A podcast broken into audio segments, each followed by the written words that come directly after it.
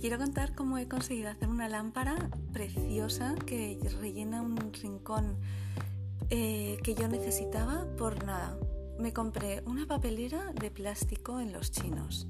Le puse una, una lamparita que compré también en los chinos que me costó nada y una pantalla, un spray dorado y lo pinté todo de dorado. Y le he puesto una, una bombilla cálida de esas que tienen como cuadraditos y bueno, da una luz alucinante. He tardado dos segundos en tenerla. Tengo una lámpara que parece que cuesta 150 euros y me ha costado, ¿no llega a 10?